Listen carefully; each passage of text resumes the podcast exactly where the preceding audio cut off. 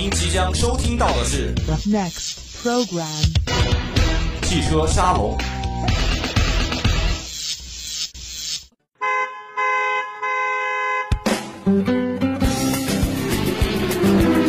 速度与激情的世界，时尚与科技的前沿，最全面的汽车展示，最激烈的汽车争霸，车海谁主沉浮？英雄笑看风云。欢迎收听校园之声为您带来的汽车沙龙。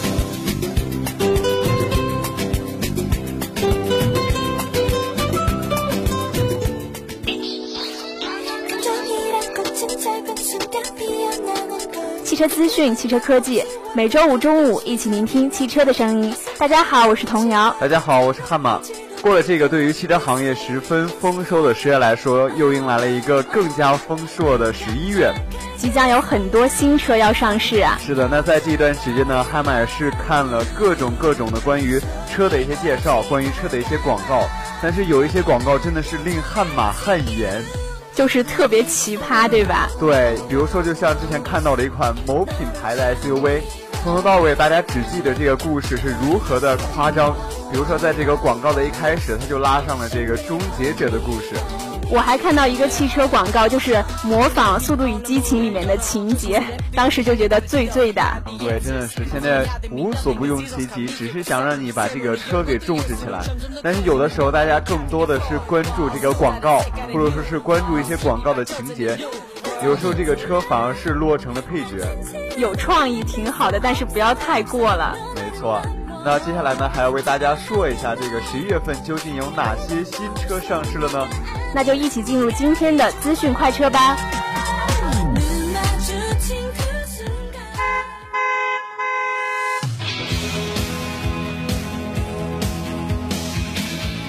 最新的政策法规，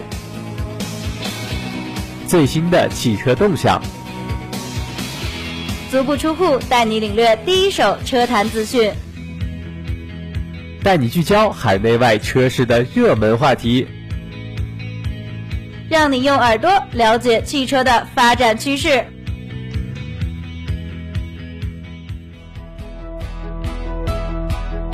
欢迎来到资讯快车。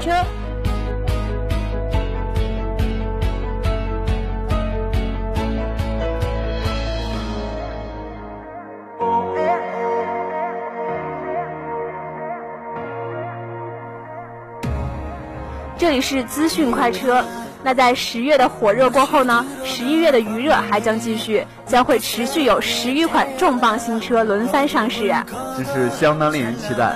另外呢，十一月二十一号开幕的广州车展又将是本年汽车行业的一个收官大戏，绝对料足汤浓。是的，那今天呢就为大家大致的介绍一下，究竟有哪几款新车令大家相当期待呢？咱们第一款车呢就是东风雪铁龙 C 四世嘉。是的，那这款车的看点就是设计的十分紧凑，并且还富有活力，它也是爱丽舍之上的新选择。那这款东风雪铁龙 C4 世嘉呢，将于十月十八号上市销售。是的，那这款新车呢，也是推出了一个1.6升的 CVVT 自然吸气发动机，以及 1.2T HP 以及 1.6T HP 的两款涡轮增压发动机，三款动力可以供大家进行选择。新车呢，提供了光白、琉璃金、水晶银、碳金黑、玛瑙红、铂金灰六种车型。像悍马如果要买的话，可能就是买这个黑色或者是白色。可能男生都比较倾向于黑色、白色，我觉得亮一点的颜色可能更好啊。保不齐这个，比如说像前一段时间发布的这个六 S，然后很多男生就买了这个玫瑰金。玫瑰金好像不太适合男生啊。那也是有很多人将这个玫瑰金定义为了另外一个名称，具体是什么呢？还需要小伙伴们自己去百度一下喽。那还要扯回我们这款车。那在外观的配置方面呢，这款新车也是全系的都标配了这种，比如说是电动的后视镜集成转向灯以及卤素的前大灯。它还有这个 3D 熏黑尾灯、隔音膜前挡风玻璃、绿色隔热车门玻璃、后窗隐藏式天线等。其实提到这个熏黑的尾灯，悍马第一个想到的就是大众 CC。你能想象一款纯白色的 CC，然后它前后两个灯全是熏黑的吗？就是车灯有种黑色的那种质感。对，完全就是黑的，看起来真的是令人相当的不爽。白色突然配一个黑色，对，就有一种熊猫的感觉。我觉得车主的内心是崩溃的。或许吧。那咱们赶快聊一下它的方向盘吧。那这款 C 四世家呢，依旧采用了雪铁龙家族的三幅方向盘，还有长条形的空调出风口。其实看到它这个出风口是长条形的，悍马第一个感觉就是好老的一款设计。能不能有点特色呀？对，看到这个悍马第一个想到的应该是昌河车。琼瑶想到的是桑塔纳。好吧，大致都差不多，都是一种十分古老的一种车型吧。是的。也是希望这些厂家都能够在这些细小的方面多注意一下，千万不要就是因小失大，然后莫名其妙的就躺枪了。那它还是有一些优点的，比如说前排预警式安全带、ESP 车身稳定控制、EBA 紧急制动辅助等一些高级的功能。看来这些厂家也是关注到了一些大家更为关注的东西，不是像悍马一样只注重这种小东西。那说完了我们的 C 四，再说一下我们的下一辆车，就是长安铃木的维特拉。那这款长安铃木维特拉呢，已经在十月二十七号公布了预售价，预售价区间为九点九八到十五点九八万元。其实悍马一直不是很了解这个预售价和你正式的一个销售价格有什么区别。预售价只能说是先给个区间，然后看它这个车卖的好不好，再开始提价或者说是降价吗？可能根据车市的一个情况来进行调节吧。好了好了，那还要再继续说回这辆车。那这款新车呢，将是在十一月三十号正式上市。那这款车呢，也是同时推出了，比如说是进取型的、精英型的以及豪华型、旗舰型在内的四种级别的六款车型。配置方面呢，长安铃木维特拉标配 TCS 牵引力控制系统、HHC 斜坡起步辅助系统、第九代 ESP 车身动态稳定系统。高配车型呢，也是提供了智能全时四驱系统。最后呢，动力方面，这款车搭载的是一点六升的自然吸气发动机，最大功率是达到了90千瓦。那这款车的百公里加速度呢是十一点三秒。虽然比起之前我们聊到的十分厉害的车，三点多秒、二点多秒这是不能比的。但是这款车毕竟只是一款普普通通的家用车，而且价格也是非常的合理。对。那以上呢就是我们今天的资讯快车。如果你想了解更多的十一月份上市的新车好车，这就需要你自己去百度了，去一些相关网站找一些新车的相关的消息。没错，那接下来还要进入我们今天的每周一车。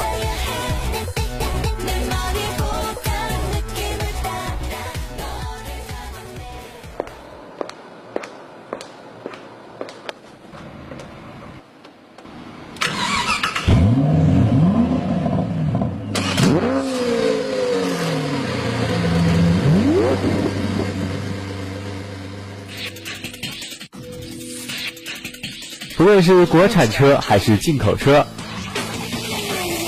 不论是豪车还是经济适用车，我们都会将新车第一时间传递到你的耳朵。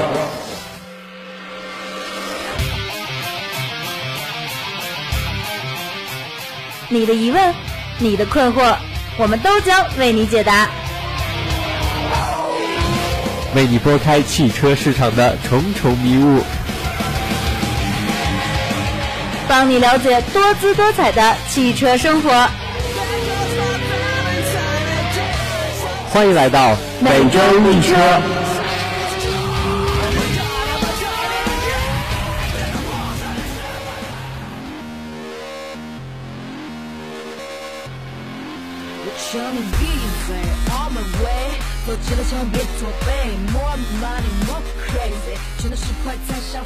欢迎回来，这里是每周一车。那在今天的每周一车呢，汉堡和童谣将会带领大家飞跃到这个欧洲，去德国斯图加特市的一个小镇祖文豪森，来参观一下咱们保时捷的博物馆。对，很多人提起这个保时捷，只会知道它是一款很厉害的车，但是根本就不知道这款车是如何发展起来的，如何做到了现在一个。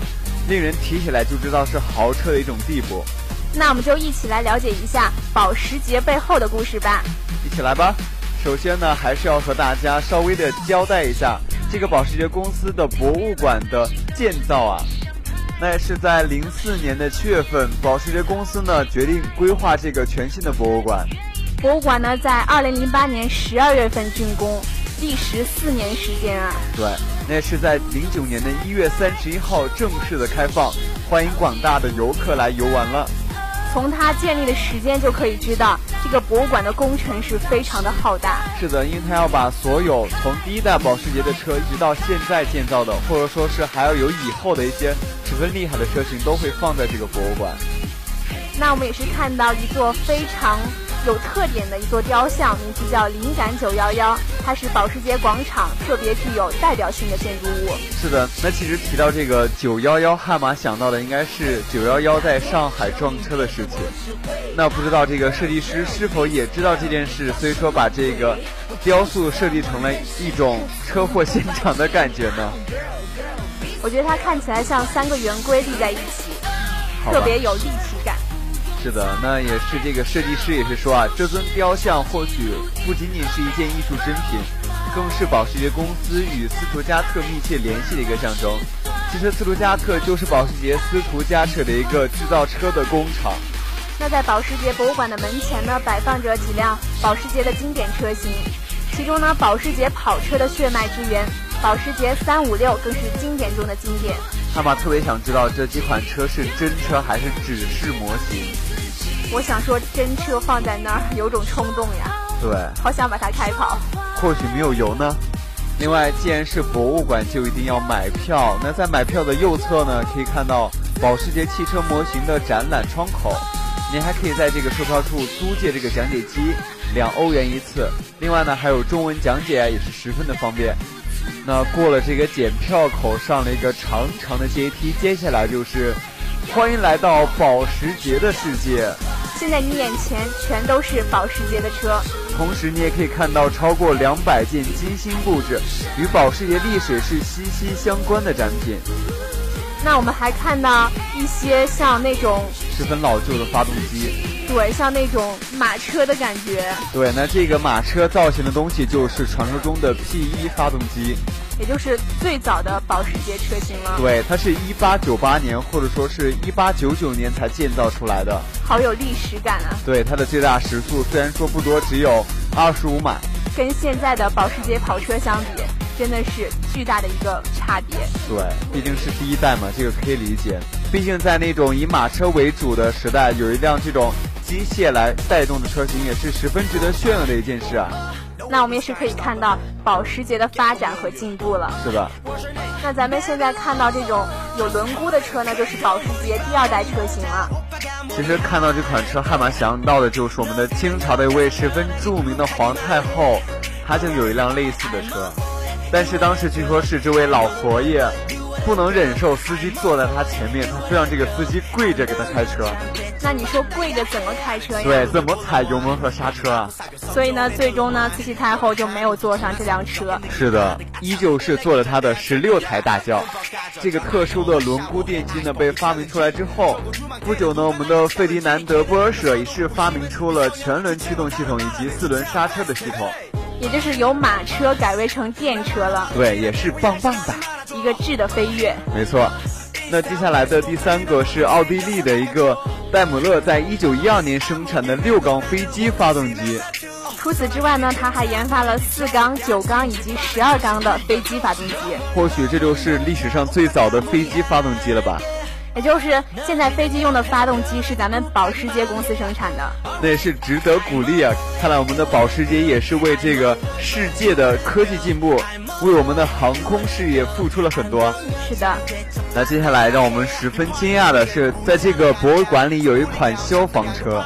我觉得这款车一看就知道是消防车，因为全身都是红色的。对，并且它在一旁还有这种水枪。我觉得这个设计真的太有特点了。对，一款十分诡异的老爷车。其实这款车是我们的迪菲南德专门为军方设计的，那这也是他为军方设计的车辆中服役最长的。从一九一二年开始，一直到一九六二年，人们依旧可以在奥地利的一些地方看到这款车的身影。那费迪南德呢？不仅设计了消防车，还设计过能在铁轨上行驶又能在公路上行驶的列车，专门为军方运输物资。那是好厉害！难道他在这个铁轨上行驶，是把它外面那一圈橡胶的轮胎拆下来吗？总之，他还是为咱们的汽车发展做出了很大的贡献。是的。一战结束之后呢，就是一九二二年，我们的奥地利戴姆勒公司呢也是恢复了民用车的一些生产。也就是开始生产这种小汽车、小型轿车。对，就是民用的嘛。那第一款小轿车呢，就是咱们的萨莎了。它的结构呢轻便简单、短小精悍，同时呢拥有良好的稳定性。我觉得特别像一款独轮车的感觉。有一点，但是我觉得这种车即使现在是拿来用，我觉得应该也是很帅的吧。特别帅气，好吗？回头率绝对百分之百。对，另外如果再告诉他们这是一款一九二二年生产的，已经有了将近百年的历史，估计他们会这个大跌眼镜吧。我觉得这种车它体积比较小，特别适合现在这种道路交通非常拥挤的这个现状。对，也是十分适合在学校里开的哟。那到了一九三二年呢，正式的小轿车终于是被生产出来了呀。对，那这款车就叫做 ADB。它有运动型的软顶敞篷，然后还有那种比较舒适的座位。对，其实看到这款车已经可以是看到了一些现在的一些轿车的雏形了吧？轮廓。对，那这款车呢也是被认为是当时那个时代最漂亮的汽车之一。那这款我们的 ADB 也是搭载了一个一百二十马力的六缸发动机，和之前那几款车相比，真的是一个非常大的马力啊！对，宇航员的一小步，人类的一大步。一九三九年呢，咱们的第一款跑车诞生了。那这款车就是 Type 六十四。那其实看到这款车，汉马第一个想到的应该是宇宙飞船，外星人的飞船，觉得坐上它就可以穿越时空。其实这款车呢，我们的迪菲南德也是十分的喜欢。其实从这款车上已经可以大致的看出来了，保时捷跑车的一个主线的一些设计概念。它的车身很流线型，采用铝材质，包裹性特别强，能看到人的地方就只有窗户了，而且窗户还特别小。是，我觉得坐在里面真的非常安全。我觉得是十分压抑吧。那也是据传闻啊，我们的迪菲南德也是经常亲自驾驶这辆跑车去旅行。我觉得这么小的窗户，能看到多少风景呢？其实看到风景是一方面，更多的是只要自己喜欢就可以啊。毕竟是自己亲手设计的一款十分帅气的跑车嘛。那咱们现在看到这一款就是非常 Q 的甲壳虫了。对，其实，在德国的汽车历史里，甲壳虫绝对是一款无法忽略，也永远无法被替代的车型。我想说，如果没有它，就没有今天的大众汽车，也更加不会有现在的保时捷。毕竟，开创保时捷历史的三五六车型，有百分之四十以上的零件都是来自于甲壳虫的。那咱们回到一九三三年。当时希特勒会见了费迪南德，他希望呢可以研制出一款普通消费者都有能力购买的国民汽车。对，当时希特勒提出的条件是，这款车呢至少能够运载两名成年人、三名小孩以及他们的行李，最高时速啊需要达到这个一百千米每小时。主要是售价还不能高于一千德国马克。对，其实当时德国的人均工资啊，大约为这个三十二德国马克一周。也就是不到一年的时间，你就可以买一辆这个车了。对，那是在一九三四年一月份，我们的大师迪菲南德是提交了这个详细的计划书，随后呢，也就是投入到了这款车的研发当中。最后呢，在大家共同的努力下，就生产出了这款甲壳虫。对，但是当时正好是这个二战爆发了，所以人们就理所应当的把所有的精力都投在了这个军工产业。因此呢，我们的甲壳虫量产计划就遭到了搁浅。那在二战结束之后呢，甲壳虫呢得到了广大消费者的认可，也是获得了非常大的成功。对，成为了这个二十世纪最具影响力的五款汽车之一。在现在的影响也是非常大。对，其实提到这个甲壳虫，汉马想到的应该是甲壳虫乐队。那你说他们的名字是不是因为这款甲壳虫呢？很有可能哟。好吧，其实谈到这里呢。也就是为大致的介绍一下我们的保时捷的一个发展的历史，从刚开始的三五六到之后的甲壳虫，甚至说是保时捷九幺幺，以及现在非常帅气的保时捷一系列的跑车。对，我们都可以看到保时捷发展的这个进程。对，每一步脚印都是让我们看得十分清楚啊，而且是越走越好，越走越远。是的，如果你真的是想更多的了解这个保时捷的发展历史。你也可以飞去德国亲自去看一下，快来找我们吧。对啊，如果大家想更多的关注和了解保时捷，那你就可以拨打我们的热线电话八二三八零零四，或者说加我们的 QQ 五七八九三幺零零幺。玩新浪微博的朋友们呢，也可以在新浪微博上艾特湖北汽车工业学院校园之声广播台。你可以在蜻蜓 FM 上收听我们，搜索湖北汽车工业学院汽车沙龙就可以了。那今天的汽车沙龙到这里就要跟大家说再见了，我是童瑶，我是帅气的悍马，我们下周同一时间再会吧，再会。